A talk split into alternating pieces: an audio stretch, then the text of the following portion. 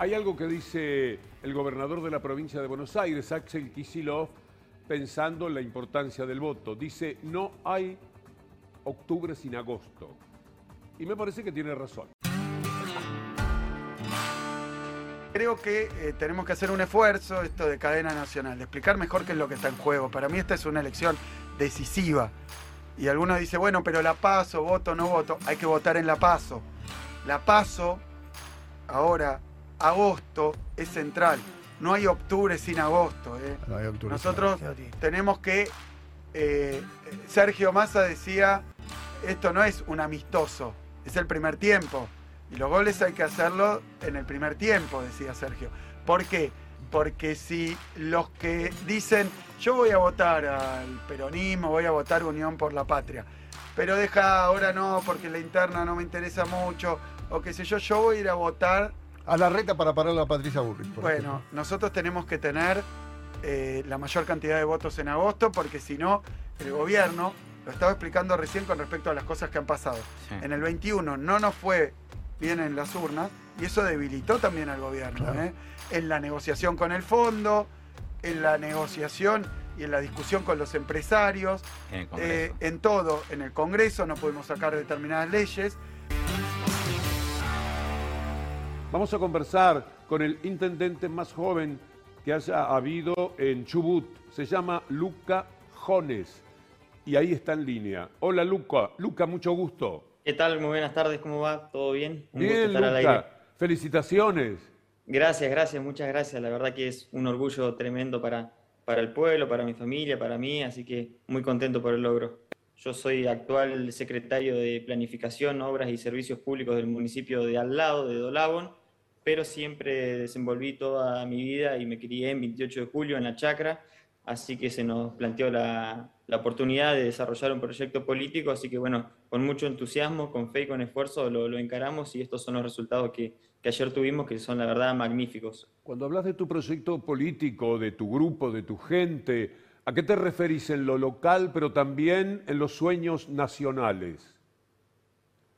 La verdad que me veo muy identificado con, con el peronismo en, en- en la zona y en el nivel nacional. Siempre tuve mis controversias con el, con el partido, pero sin embargo fue la, la plataforma y el lugar que, que me dio la oportunidad de participar en política.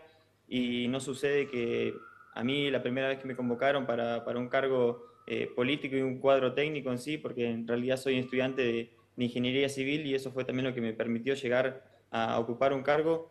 Eh, la verdad que se siente un, un anhelo muy importante dentro de, dentro de esta ideología. También, bueno, mi familia, tengo parientes que fueron diputados, que fueron, bueno, intendentes de otras localidades, así que siempre fue un tema que estuvo en la charla, en la, en la mesa, en algún cumpleaños, en algún asado, así que siempre me, me vi representado por ese partido y fue el que hoy me hizo triunfar en, en mi, en mi pueblo, en mi localidad. ¿Y qué podés hacer ahora por tu pueblo? Eh, ¿Cómo, cómo pensás la tarea? La verdad que planteamos una serie de, soluciones y un di- diagrama y un proyecto de pueblo de soluciones de construir el pueblo desde abajo hacia arriba, proponiendo soluciones básicas de infraestructura, ¿no? Eh, somos un pueblo de 581 eh, electores, aproximadamente 800, 900 habitantes, y tenemos una problemática muy, muy grande que es el problema del agua potable. El agua potable, que es quien trasciende un tema a cualquier ser humano y sobre todo eh, a la sociedad, ¿no? Y hoy no contamos con agua potable en la localidad de calidad. Así que llegamos para hacer énfasis en ese tema y tratar de, de resolver esta problemática que año a año, bueno, se viene complicando. Así que bueno, llegamos con, con este proyecto de querer eh, hacer una planta potabilizadora, que es uno de los proyectos más grandes que tenemos en el pueblo. Pero como siempre estamos acostumbrados a trabajar a una lógica agraria, por así decirlo, eh, en la chacra siempre diagramamos diferentes eh, temas por etapas.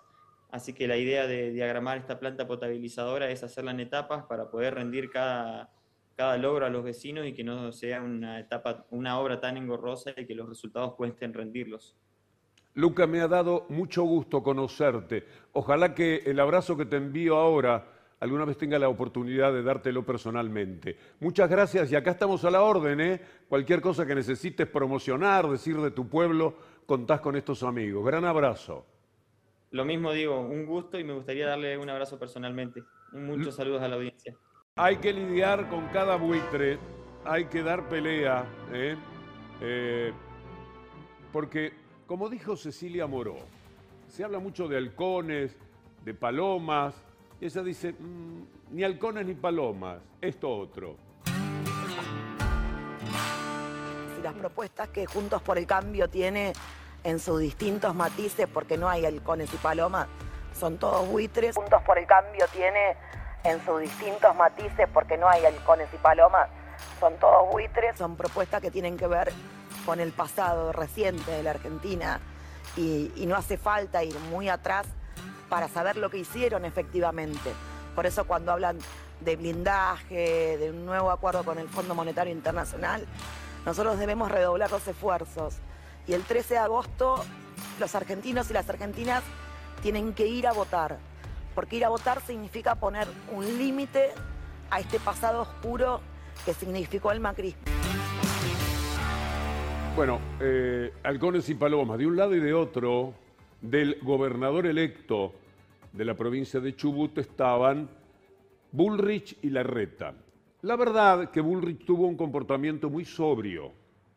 Larreta parecía un desesperado, un niño que ve que otro está comiendo un helado, el gobernador que estaba con el micrófono, y él se lo quería robar de alguna manera. Estaba como diciendo, dame, dame a probar, necesito eso. Quería el micrófono porque quería apropiar de la fiesta que se había ganado quien triunfó en las elecciones. Pero además quería ganarle de mano a Bullrich, evidentemente, hablar primero, porque si él habla primero pensará que es más presidenciable. Un poco le salió el tiro por la culata, porque después, cuando habló Bullrich, que esperó, hay que decirlo, con todo lo que señalamos muchas veces de Bullrich, esperó como una dama el momento en que le tocara hablar. Eso sí, cuando le dieron el micrófono, habló, creo que todavía está hablando, aprovechó la ocasión lo mejor que pudo. Y en algún momento vino una especie de revancha, cuando habla en general de los sueños de Juntos por el Cambio, que en realidad es hablar de pesadillas, pero ellos los llaman sueños, y en ese momento empiezan a cantarle Patricia Presidenta. Pobre la reta. Son días complicados para Bullrich, porque se metió con eso insólito, increíble, inadmisible del blindaje. Mire usted lo que dice Storani, que la conoce de muchacha casi, a Bullrich con respecto a la adicción que hay por el Fondo Monetario Internacional en ella. Y yo la tuve como compañera de gabinete a, a Patricia Bullrich. Ella era justamente en ese momento ministro de Trabajo, en el momento que ustedes estaban recordando. Y por supuesto que ella estaba a favor del plan de ajuste, sin ningún tipo de vacilación. Y eso fue una de las diferencias importantes que tuve. Y por supuesto que ella permaneció en el gobierno cuando algunos de nosotros nos fuimos del gobierno. y, los más jóvenes han tenido que reaprenderlo, eh, porque no, no lo recordaban, lo habrán leído y se les chispoteó. La cuestión es que uno de ellos, un muchacho Siracusa, dice que tuvo que googlear la palabra. Si no hubiera dicho la palabra blindaje, que lo quiso decir como una palabra del español y no como una referencia a ninguna política del 2001, que yo tuve que pedir, tuve que googlear, porque no me acordaba de qué estaban hablando, yo no entiendo cómo relacionaron lo que dijo Patricia con la idea esa de lo que pasó en el 2001, porque no tiene nada que ver. Fácil, fácil. Miren ustedes lo que es esta placa eh, para relacionar la realidad de lo que piensa Patricia Bullrich. Si soy presidente, ya el día 1 elimino todos los planes sociales. Vamos a disponer un seguro de desempleo por seis meses. El que no quiera cambiar va a hacer un servicio civil obligatorio. Esto lo dijo ante un grupo de empresarios en el Hotel Palladio. Es textual. Esto y un estallido inevitable de los trabajadores me parece que van inevitablemente de la mano. Mire lo que Damián Arabia, que trabaja con ella, señala respecto a lo que es el trabajo, el desprecio de ese hombre eh, por el trabajador que vive en Buenos Aires, al que le dice, anda a juntar yerba, deja tu familia acá, si quieres trabajar tenés trabajo, hay yerba y uva para levantar, que me venís con planes, dice él, mientras le dan planos a manos llenas a la gente del campo, a los de la industria, a todos los emprendedores, como dicen ellos, porque para emprender siempre necesitan del Estado. Si alguien conoce un emprendedor que no haya usado en su camino al Estado, le pido por favor que me lo diga, que me escriba, que llegue de alguna manera dándome pruebas, porque no creo que uno solo de los empresarios de la República Argentina y del mundo no hayan construido lo que sea de sus inmensas riquezas a partir del Estado. Yo me he recorrido todo el país y, veo permanentemente, no hay, no hay gente para levantar la yerba, no hay gente para la zafra, no hay gente para la cosecha, no hay gente para la vendimia. Em, es una realidad. Entonces esa realidad vos la tenés que invertir, tenés que permitir que el seguro de desempleo sea compatible con un empleo, un empleo formal mm. durante un determinado tiempo y que al determinado tiempo, como es en todos los países del mundo, eh, el, seguro de desempleo se termina. Pero vamos a decir las cosas como nos parece que son. Vamos a mostrarles a ustedes una placa que marca cuál ha sido el comportamiento frente a los planes sociales de lo que era el macrismo. Yo no sé si todavía existe. Tanto hablar de eliminar el kirchnerismo se están quedando sin macrismo, porque ahora es larretismo, bullrichismo. Pobre Macri se ha quedado sin eh, esa expresión que seguramente se convertía en un halago. Miren esta placa, ahí está. En 2015 la cantidad de planes sociales eran 253 mil. En 2019, Patricia Burris, Siracusa, Arabia, Larreta, quienes sea, eran 641 mil. ¿Se da cuenta la diferencia? 400 mil más que en 2015.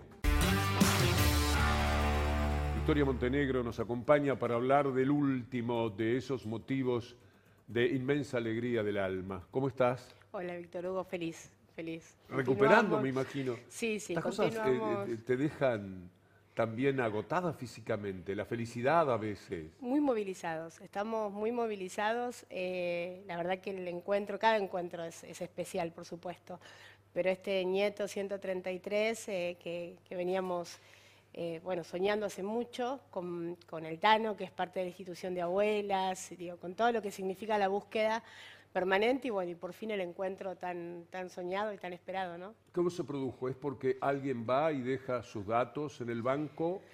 Este encuentro particularmente, él tenía dudas.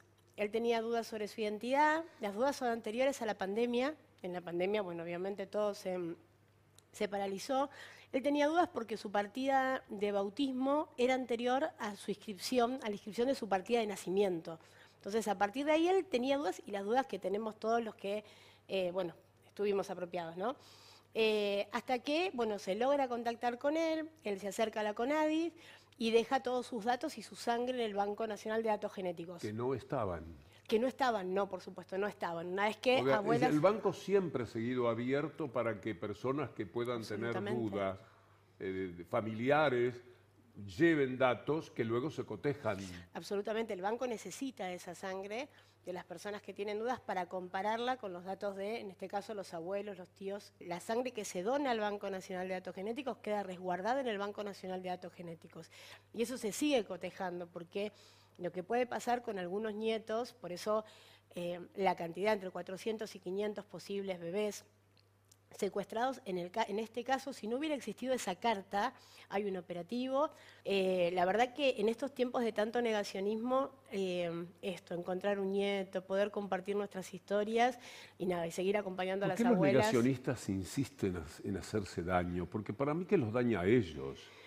es tan ilógico sí, yo Creo que sí, yo creo que responden eh, principalmente a lo que debemos continuar en términos de judiciales, de investigar qué es la complicidad civil. ¿no? Yo creo que los negacionistas eh, plantean el tema de los abuelitos privados de su libertad, cuando, porque en realidad lo que no quieren es que eh, podamos investigar cuál fue el rol de, por ejemplo, Clarín, eh, el rol de las empresas, ¿no? Bueno, Blaquier en su momento murió con impunidad.